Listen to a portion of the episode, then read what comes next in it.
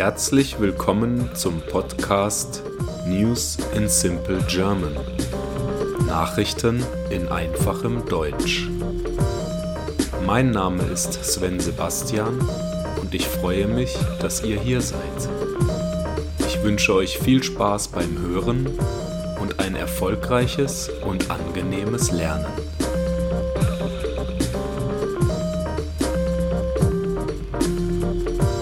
Episode 20 Blutiger Amoklauf in Hamburg In Hamburg kam es am vergangenen Donnerstag zu einem Amoklauf.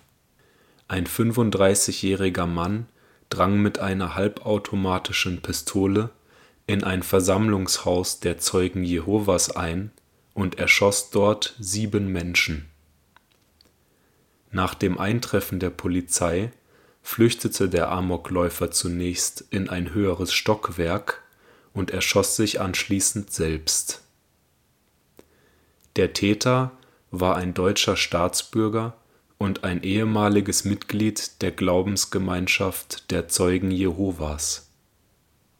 Dies teilte die Hamburger Staatsanwaltschaft gemeinsam mit der Polizei auf einer Pressekonferenz mit. Die Stadt Hamburg steht nach der Attacke unter Schock. Bisher gibt es noch keine Informationen über ein mögliches Motiv. Die Tat ereignete sich am Donnerstagabend gegen 21 Uhr.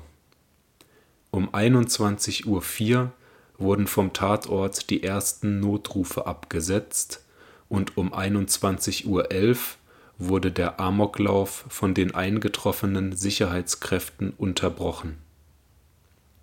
Das schnelle Eingreifen der Polizei habe vielen Menschen das Leben gerettet, sagte Matthias Tresp, der Leiter der Schutzpolizei.